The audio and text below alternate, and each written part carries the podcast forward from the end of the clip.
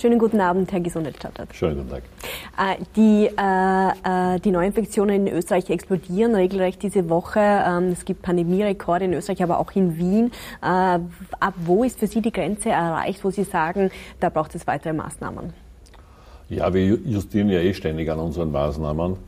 Ähm, wir haben jetzt eine sehr, sehr strenge Bundesverordnung, die für ganz Österreich gilt. Das ist gut so, so haben wir es auch vereinbart weil es wichtig ist, bei einer derartig hohen Infektiosität äh, die Maßnahmen überregional auch zu sehen. Wir haben einige Punkte, wo wir in Wien auch verschärft haben, dort wo es aus unserer Sicht entweder sinnvoll oder möglich ist.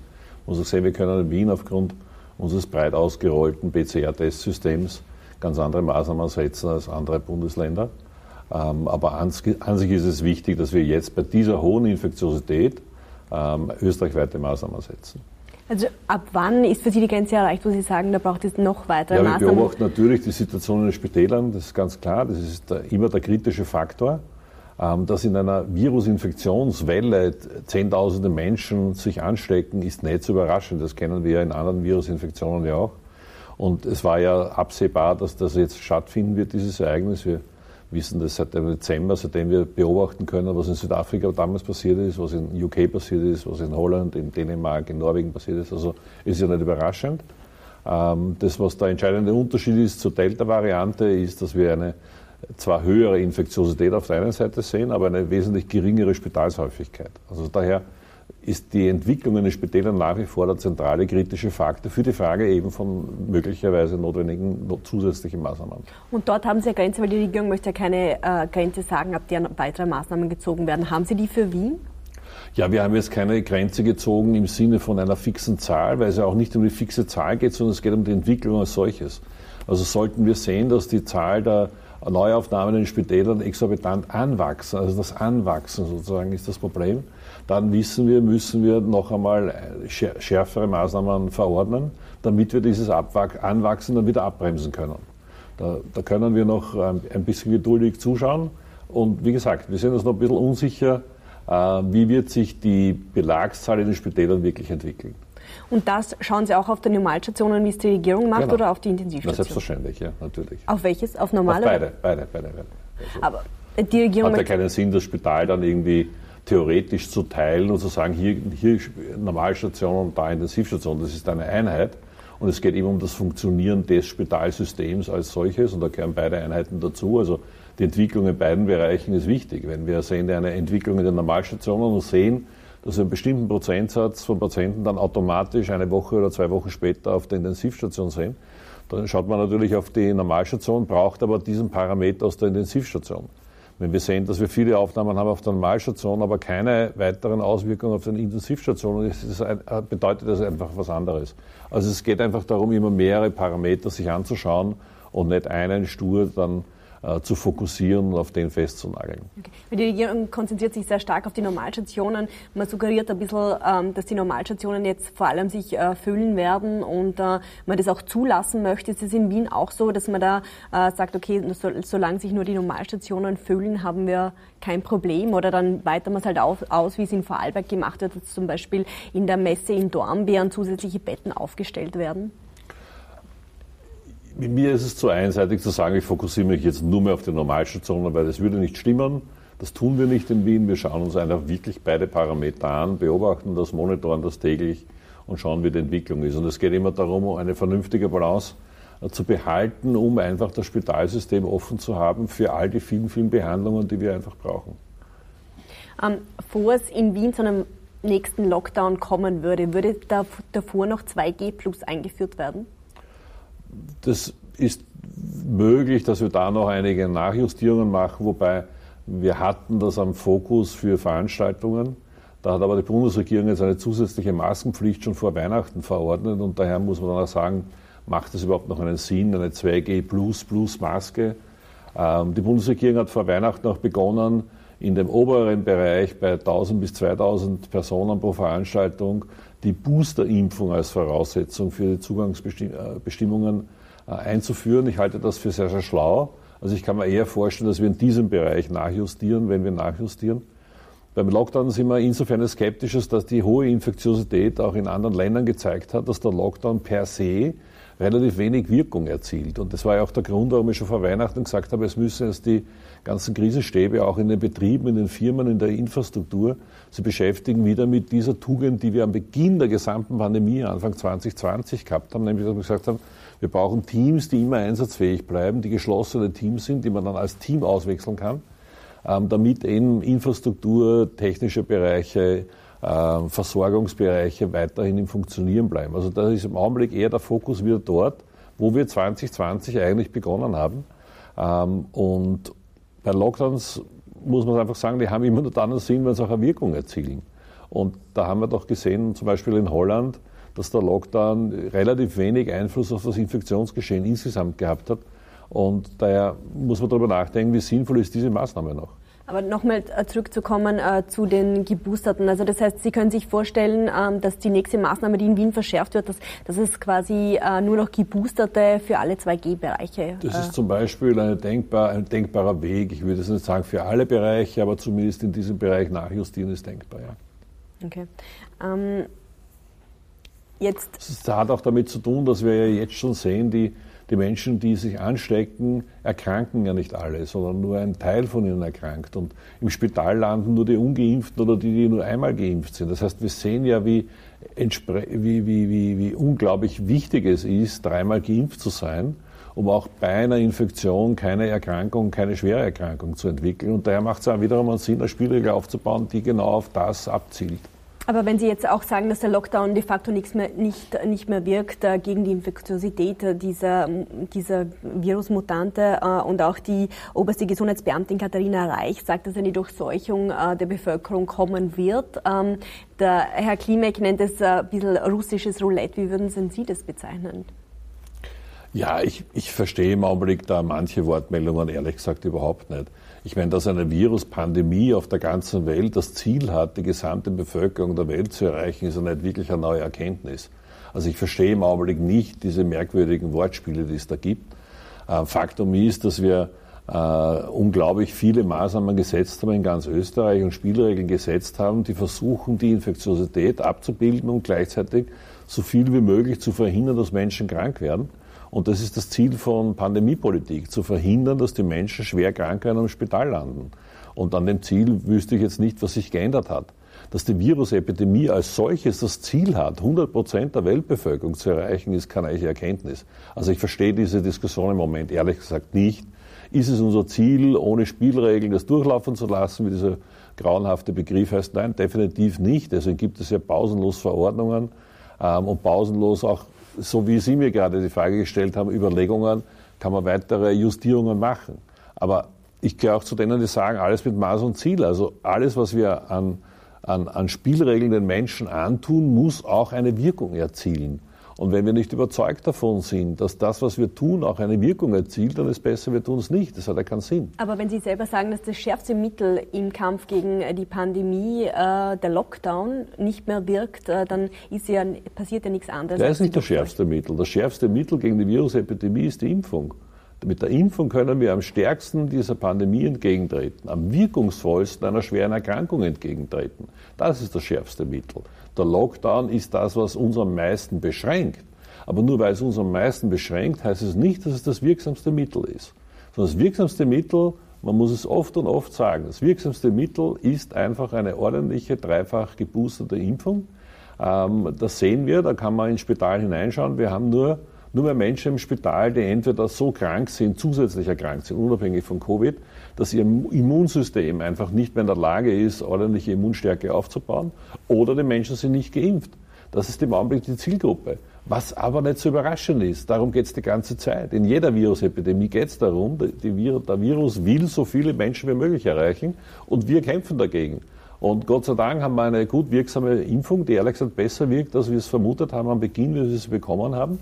Und sie tut genau das, was wir erwarten, nämlich sie verhindert, dass wir schwer krank sind. Also das ist das wichtigste, wirkungsvollste und schärfste Mittel gegen die Corona-Pandemie. Aber dennoch gibt es nach wie vor Menschen, die sich nicht impfen lassen wollen. Und es war ja auch immer eine Begründung, dass man sagt, man macht einen Lockdown auch, um die Ungeimpften äh, zu schützen. Aber wenn der Lockdown nicht mehr wirkt, das heißt, da die Ungeimpften sind quasi auf sich alleine gestellt jetzt? Die sind nicht auf sich alleine gestellt. Ich meine, die Ungeimpften haben für sich entschieden, sich alleine zu stellen. Also die wenigen 15 Prozent der Bevölkerung, die beschlossen haben, sich noch nicht impfen zu lassen, die müssen wir noch überzeugen, denn dann müssen wir Mut machen, äh, diesen Schritt zu setzen. Aber die haben nicht wir alleine gelassen, die lassen sich gerade selbst alleine oder lassen uns, uns geimpfte Menschen alleine. Also wenn sie das Spiel schon haben wollen mit diesen Worten, wer lässt wen alleine, ganz sicherlich lassen wir nicht die Ungeimpften alleine. Ähm, aber Faktum ist, dass brauchen wir nicht mehr darüber diskutieren. Das ist keine Glaubensfrage, aber es wird zur Glaubensfrage stilisiert aus mir nicht nachvollziehbaren Gründen. Ähm, es ist eine ganz äh, trockene naturwissenschaftliche Fragestellung, dass eine Impfung eine Möglichkeit ist, das Immunsystem so stark für die Abwehr dieser Virusinfektion zu machen, dass man keine schwere Krankheit entwickelt. Das ist eben zu einer Glaubensfrage stilisiert worden. Das machen einige auch absichtlich und bewusst, verführen auch die Menschen zu dieser Glaubensfrage, aber es ist keine Glaubensfrage. Wir sind im 21. Jahrhundert. Ähm, Wissenschaft hat Wissen geschaffen.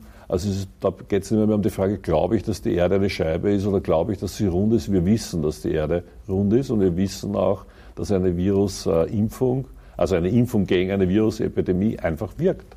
Okay. Äh, noch abschließend äh, zur, zur Lockdown-Frage. Wenn Sie sagen, der Lockdown ähm, wirkt nicht mehr, würden Sie ausschließen, dass äh, ein Lockdown kommen wird, äh, wenn die, eine Maßnahme, die nicht mehr wirkt, äh, wird nicht sinnvoll sein? Nein, man kann im Augenblick gar nichts ausschließen. Es ist halt auch nichts davon, Dinge auszuschließen. Ich bin nur dafür, einfach Tacheles zu reden und zu sagen, was sind die augenblicklichen Überlegungen und was sind die Zielsetzungen unserer Maßnahmen. Wir wissen, dass ein großer Teil der Bevölkerung äh, verstanden hat, dass es gescheit ist, sich impfen zu lassen. Und daher macht es keinen Sinn, diesen Teil der Bevölkerung in einen Lockdown zu schicken. Ähm, wir wissen, dass es andere Maßnahmen gibt, die wichtig sind. Wir haben nach wie vor Spielregeln, wo für Menschen, die nicht geimpft sind, viele Dinge nicht möglich sind. Letzten Endes nicht, um die zu bestrafen fürs Nichtimpfen, sondern einfach, um uns alle zu beschützen. Darum geht's. In der Gesundheitspolitik, gerade in einer Pandemie, geht es darum, uns alle so gesund wie möglich durch diese Situation zu bringen. Ähm, Sie halten jetzt trotz äh, der vielen negativen Stellungnahmen auch aus Ihrer eigenen Partei in der Impfpflicht fest. Aber jetzt äh, sagt BioNTech Pfizer, Sie würden für März äh, eine, neue, eine neue Impfung auf den Markt bringen, die angepasst ist auf die Omikron-Variante. Und äh, für diese Welle ähm, wirkt ja die Impfpflicht nicht. Wäre es nicht sinnvoll, das abzuwarten? Na, das eine schließt das andere nicht aus. Es geht mir nur darum, dass man dass ich überhaupt nichts halte davon, eine Diskussionsphase über ein Thema zu machen, dann eine Entscheidung zu treffen und dann führt man die Diskussion weiter. Also was soll das? Damit fange ich nichts an. Mein ganzes Leben lang so nicht funktioniert. Ich stehe sehr auf intensive, gründliche, ausführliche Diskussionsphasen. Aber wir haben eine Entscheidung getroffen, alle Landeshauptleute mit der Bundesregierung gemeinsam, dass wir eine Impfpflicht einführen. Und ich bin der Meinung, jetzt ist die Arbeit zu machen, die zu machen ist. Und der Gesundheitsminister mit seinem Ministerium muss jetzt ein ordentliches Gesetz auf den Tisch legen, damit die Bevölkerung das letztendlich auch ernst nehmen kann, was wir da an Spielregeln machen. Und ich halte nichts davon, permanent äh, mit großem Getöse Entscheidungen zu treffen, um sie am nächsten Tag wieder zu hinterfragen. Das, dafür stehe ich nicht zur Verfügung. Ich war von Anfang an äh, bekannterweise kritisch gegenüber der Impfpflicht, habe lange Zeit mich geäußert, dass ich gesagt habe, ich halte nichts von einer Impfpflicht. Aber wir müssen einfach sehen, dass es nicht gelungen ist, die Durchimpfung so hoch zu treiben, wie wir sie wirklich brauchen. Da gibt es auch einige Ereignisse, die leider die gesamte Impfkampagne vergangenes Jahr im Sommer kaputt gemacht haben. Die Absage, dass die Pandemie zu Ende ist, die, die, die, die, die Mackerbose, die Pandemie ist bewältigt, hat dazu geführt, dass wir das entscheidende letzte Drittel der Bevölkerung nur sehr schwer erreicht haben. Jetzt ist überhaupt ein Glaubenskrieg daraus geworden. Ähm, und das hilft uns einfach nicht weiter, weil wir müssen schauen, dass wir Maßnahmen setzen, um diese Pandemie wieder dorthin zu kriegen, wo sie hingehört, nämlich zu einer gesundheitspolitischen Fragestellung, die nicht das gesamte Leben der gesamten Erdkugel permanent beeinflusst. Ähm, und da braucht es jetzt einfach diese Impfpflicht. Ich bin überzeugt davon. Wir haben uns klar dazu geäußert und jetzt erwarten wir vom Gesundheitsminister, dass ein ordentliches Gesetz für den Vollzug einer solchen Impfpflicht vorlegt. Aber selbst ähm, Herr Kolleritsch sagt, man sollte es äh, weiter nach hinten schieben. Muss man nicht in der, in der Pandemie auch so flexibel zu, sein und sagen, okay, wir haben jetzt einfach letztes Jahr noch nicht gewusst, wie sich die Omikron-Variante auswirkt, haben nicht gewusst, wann der neue Impfstoff kommen wird. Da muss man da nicht so flexibel sein und sagen, okay, dann müssen wir uns an die Gegebenheiten anpassen. Das eine ist das Rechtsinstrument Impfpflicht. Dieses Rechtsinstrument ist zu konstruieren, ist aufzubauen. Und das zweite ist die Frage, welchen Impfstoff verwenden wir in der Durchsetzung der Impfpflicht. Das sind für mich zwei getrennte Paar Schuhe. Äh, bei der Einführung der äh, Sicherheitsgurten im Auto hat es auch noch keine Sicherheitsgurten gegeben, die so gut entwickelt waren wie die, die wir heute alle in unseren Autos haben. Trotzdem wurde die, die Gurtenpflicht eingeführt. Also für mich sind es zwei getrennte Diskussionen. Und Faktum ist, dass wir auch jetzt Impfungen haben, die sehr, sehr gut gegen die schwere Erkrankung, das ist immer wichtig zu betonen, gegen die schwere Erkrankung mit einer Covid-Infektion gute Vorsorge leisten. Das sehen wir, dass es im Augenblick der Fall ist dass es dann immer noch einen besseren Impfstoff geben kann. Das ist gut so, das wollen wir ja. Deswegen haben wir ja wissenschaftliche Entwicklung und wollen ja auch, dass weiterentwickelt wird. Aber wir können nicht warten, bis die letzte Stufe einer solchen Entwicklung stattgefunden hat, weil die wird irgendwann einmal sein im Jahr 2065 oder was der Geier waren. Also es wird sich ja Wissenschaft immer weiterentwickeln. Es werden die Medikamente immer besser werden. Aber deswegen können wir nicht sagen, jetzt warten wir mal, warten wir mal mit der Krebsbehandlung, bevor wir anfangen, schauen wir mal, bis das nächste Medikament am Markt ist. Davon halte ich überhaupt nichts. In der Medizin sind wir Gott sei Dank immer damit konfrontiert, dass es morgen, übermorgen, übermorgen bessere Medikamente gibt. Aber deswegen sagen wir nicht, na, wir, fahren, wir behandeln jetzt einmal nicht und warten mal, bis das nächste kommt. Also eine Vorgangsweise, die wir in der Gesundheit in Wirklichkeit nicht brauchen können. Und daher halte ich ja nichts davon. Ja, dann selbstverständlich, wenn ein neuer Wirkstoff kommt, dann wird der dann anzuwenden sein. Aber jetzt geht es einmal darum, ein ernstzunehmendes Rechtsinstrument auf den Tisch zu legen. Der, der Bund hat vor Weihnachten eine, einen Entwurf auf den Tisch gelegt. Da gibt es jetzt, ich habe keine Ahnung, wie viele hunderte oder tausende Stellungnahmen.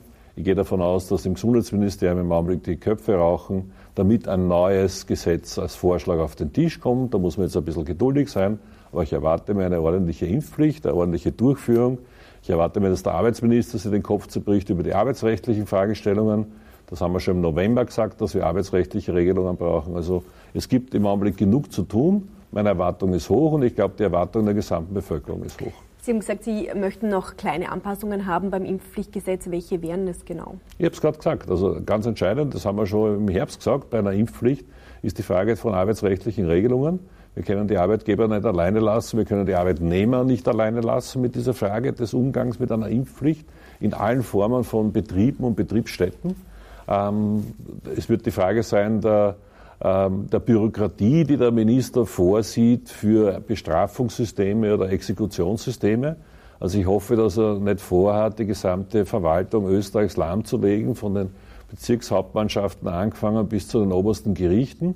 Also da wird man sich ordentlich was noch überlegen müssen, dass, dass Systeme nicht lahmgelegt werden, indem es dann tausende Einspruchsverfahren gibt, die dann einfach nicht mehr abgearbeitet werden können. Also da ist noch jede Menge zu tun. Da gab es ja auch sehr viele gescheite Stellungnahmen im, im Begutachtungsverfahren. Und wie gesagt, die Erwartungshaltung ist sehr klar. Wir brauchen ein Gesetz, das klar funktioniert und auch umgesetzt werden kann. Gut, es gilt ja aber künftig auch weiterhin 3G am Arbeitsplatz. No? Ja, schauen wir mal, das, das ist ja eine Frage dann von, das eine bedingt das andere.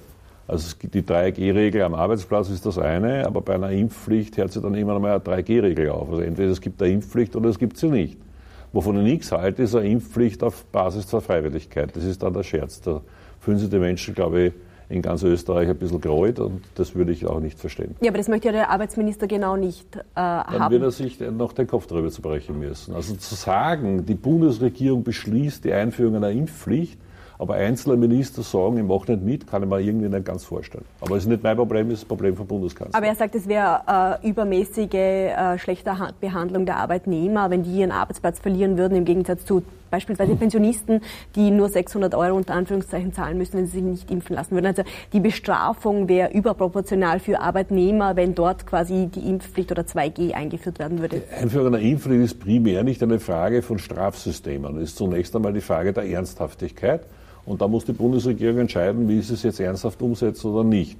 Zu sagen, ich mache eine Impfpflicht, aber grundsätzlich gilt es einmal für die gesamte Bevölkerung nicht, ist natürlich dann keine Impfpflicht, sondern ist, weiß ich nicht was, aber fällt, fällt nicht mal ein Begriff ein dafür, aber ist jedenfalls keine Impfpflicht. Aber das heißt, Sie fordern 2G am Arbeitsplatz und das soll dann auch der Nein, Arbeitgeber fordere, kontrollieren? Dass wir oder? beschließen, eine Impfpflicht in unserem Land einzuführen, dass wir das dann auch ernst machen. Und das soll dann auch der Arbeitgeber kontrollieren? Das habe ich nicht gesagt. Das wird sie jetzt, die Bundesregierung, dafür haben wir sie, überlegen müssen. Okay. Ähm, jetzt ist besonders umstritten, dass sich Jugendliche ab 14 impfen lassen sollen. Vor allem die Boosterimpfung, die ja zur Impfpflicht gehört, wäre dort off-label. Ähm, so, sollten, äh, sollte das Alter angehoben werden auf 18 Jahre?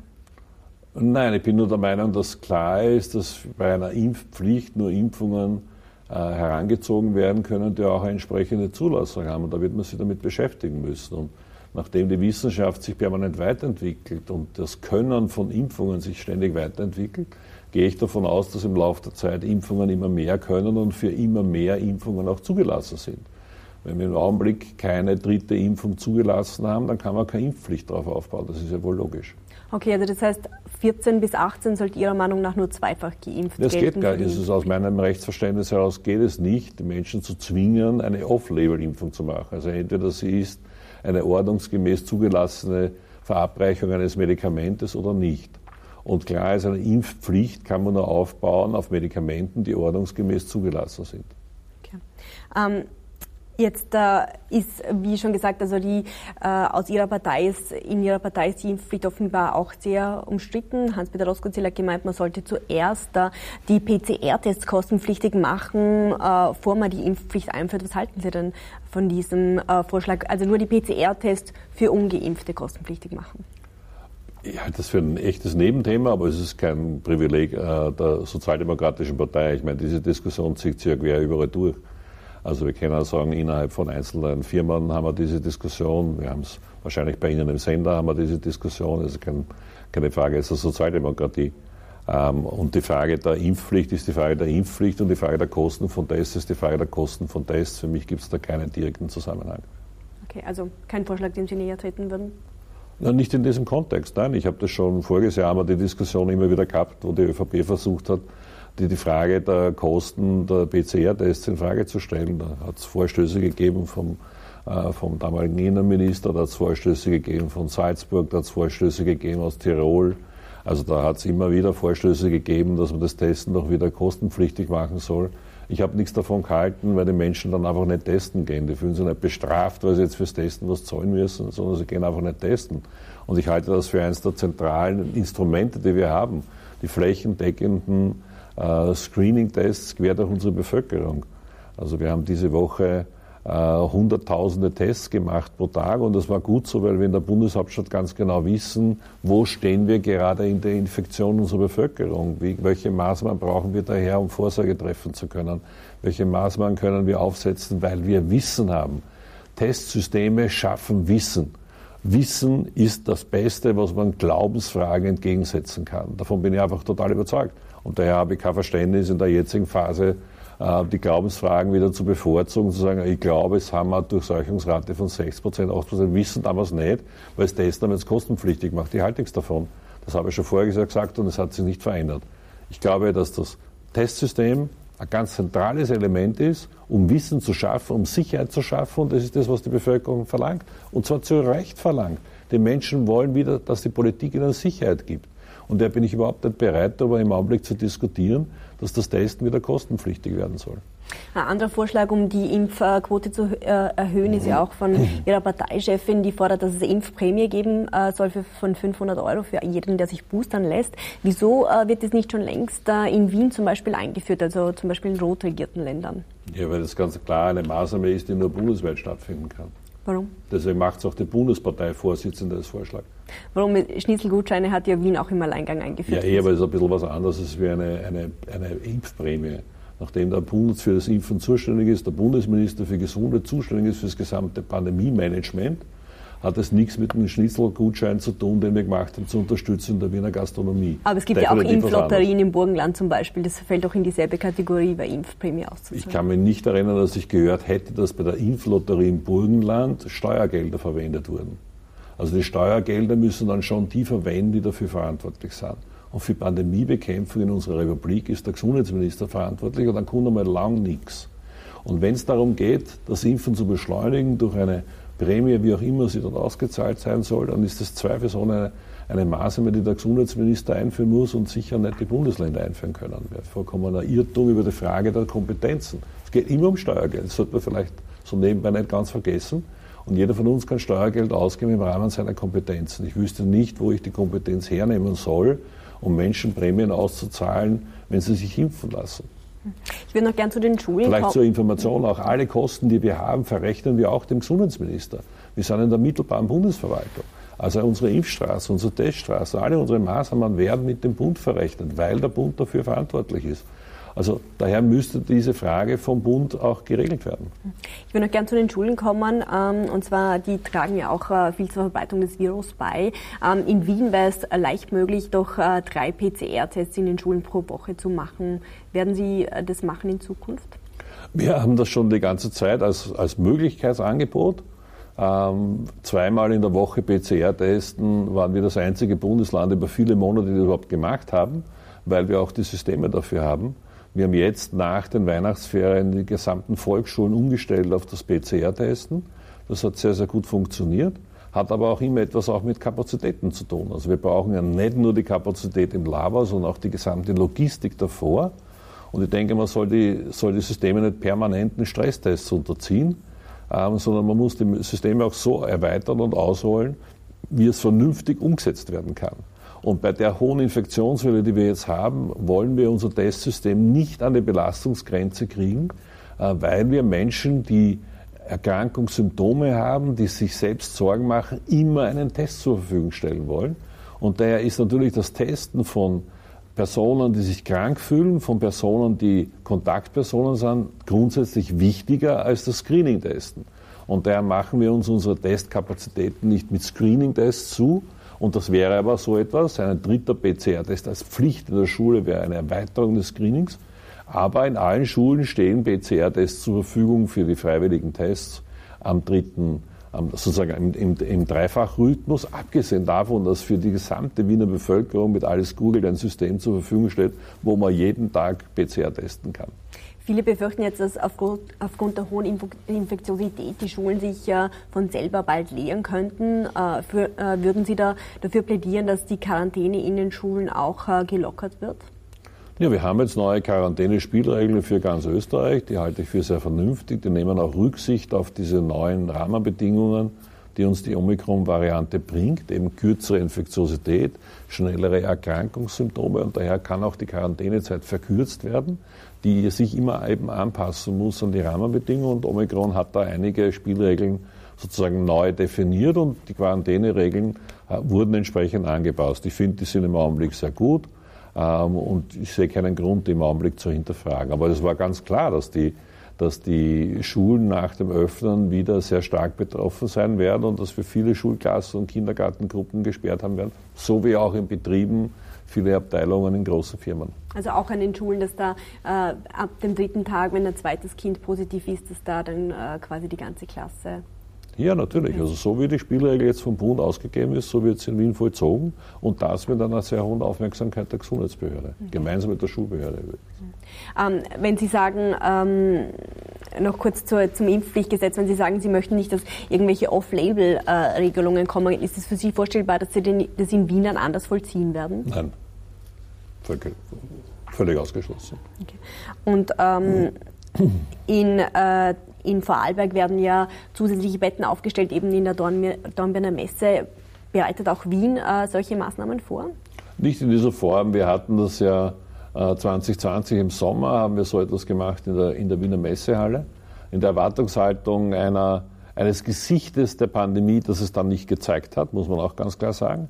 Es ist uns wesentlich besser gelungen, als wir am Anfang dieser gesamten Pandemie befürchtet haben, unsere Pflegeheime zu schützen. Und das war die Hauptzielstoßrichtung für das damalige äh, Zentrum, das wir errichtet haben in der Messehalle.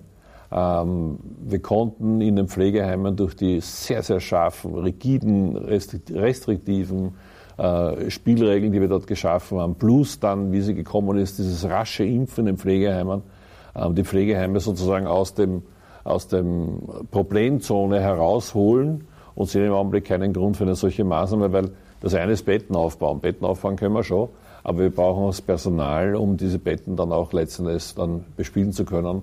Und wir haben uns dazu entschieden, das heuer nicht zu machen in Wien, sondern haben andere Schwerpunkte gesetzt in der Planung für unsere Spitalsauslastungen. Vielen Dank für das Gespräch. Sehr gerne. Danke.